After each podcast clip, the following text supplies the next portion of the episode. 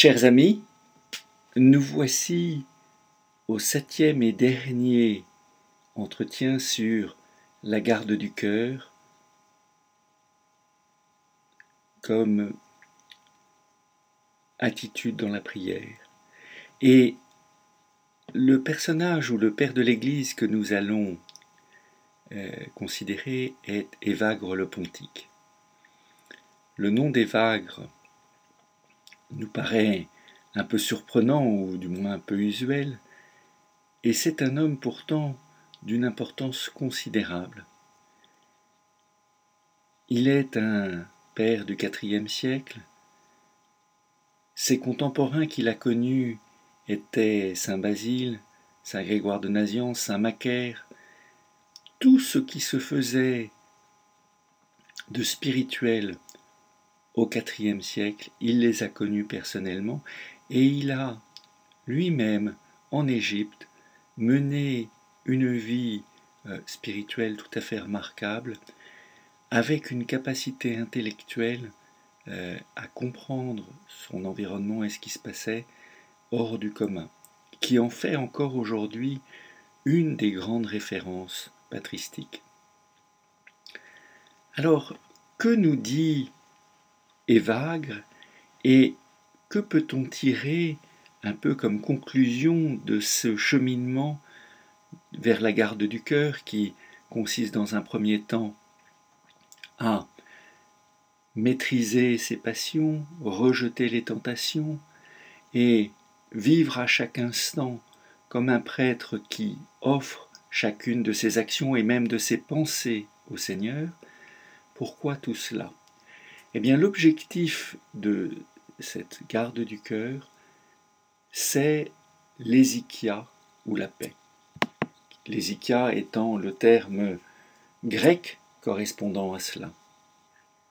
En fait, ce que euh, nous souhaitons en allant sur ce chemin, c'est de faire en sorte de ne pas être ballotté par les passions, par les émotions, et s'accrocher à l'Esprit Saint, à la Trinité, qui ne sont pas de l'ordre de l'émotion, pour trouver auprès d'eux la paix et la joie.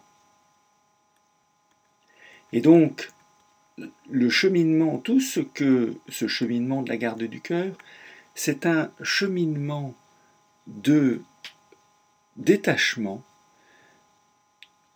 pour s'accrocher le plus proche possible de la Trinité. Et nous savons que la Trinité est une source de joie profonde, de paix profonde, dans l'amour trinitaire qui unit les personnes en un seul Dieu. Et ce que nous cherchons à faire, c'est de faire de cette Trinité la source de notre joie intérieure. Alors, je prends un tout petit texte de d'Évagre le Pontique qui met bien en évidence ce, ce dont il s'agit. Voici ce qu'il dit. Lorsque ton intelligence, dans un ardent désir de Dieu, sort peu à peu, pour ainsi dire, de la chair, et qu'elle rejette toutes les pensées qui viennent des sens de la mémoire ou du tempérament, se remplissant en même temps de respect et de joie, alors estime-toi proche des confins de la prière. Et cela nous conduit à une chose, qui est que la prière n'est pas un objectif en soi, la prière est un moyen, la prière est une attitude constante, mais l'objectif, c'est le fait de d'accueillir en soi la Trinité avec respect et joie et de partager à la mesure de nos propres limites la vie de la Trinité.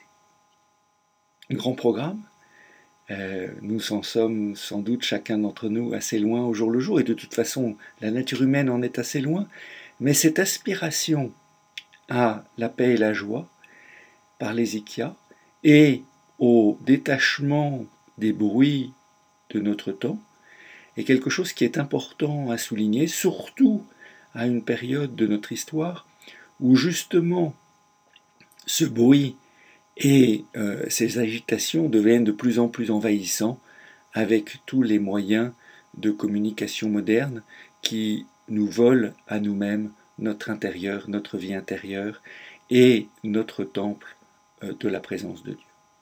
Bonne journée.